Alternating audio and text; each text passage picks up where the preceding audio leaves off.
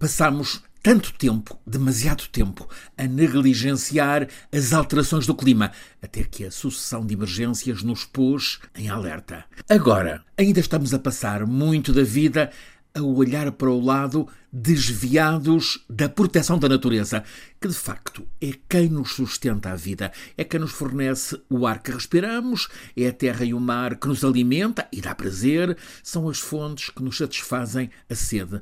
O facto é que andamos há muito, tal como antes acontecia com o clima, neste caso, a ser alertados para o mal da contínua degradação da natureza, para a urgência de protegermos o mar e de defendermos e restaurarmos a fauna e a flora. A WWF, Fundo Mundial para a Natureza, tem-nos avisado que estamos a entrar numa era de extinção grave de espécies.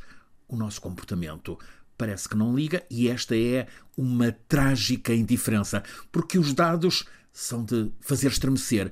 Há nos últimos 50 anos quebra dramática, em alguns casos mais de 50%, na população de vertebrados selvagens, peixes, aves, mamíferos, répteis, também anfíbios. Ao mesmo tempo, a desflorestação puxada pelo lucro imediato no comércio de madeiras, está a dar cabo do futuro que de facto já começou. Ora, é precisamente para tratar desta crise que, três semanas depois da COP27, a Conferência da ONU sobre o Clima em Sharm el-Sheikh, vai hoje começar em Montreal, no Canadá, uma outra Conferência das Partes. Aparece-nos através das iniciais, COP. Esta é a COP 15, dedicada à biodiversidade.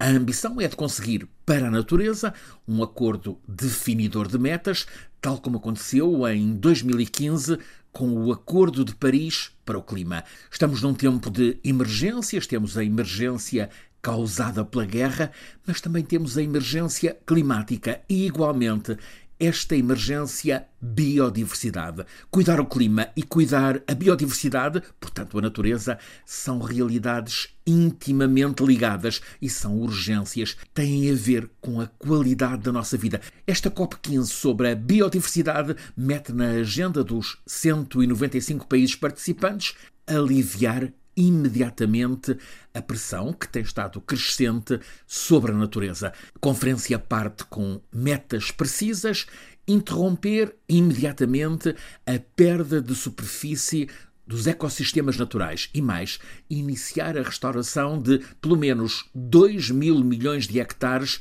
onde a natureza está ferida, designadamente na Amazónia, mas também na África Central e na Indonésia. Um outro objetivo apontado: melhorar a eficácia na gestão de áreas protegidas e cuidar de, até 2030, salvar pelo menos 30% das espécies agora em extinção. É o chamado Plano 30 para 30.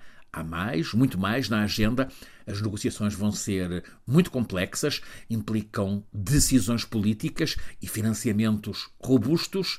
O Canadá, país anfitrião, lança um programa de liderança indígena da biodiversidade. Muito da biodiversidade no planeta está nos 22% de território por todo o mundo que é terra tradicional de povos indígenas.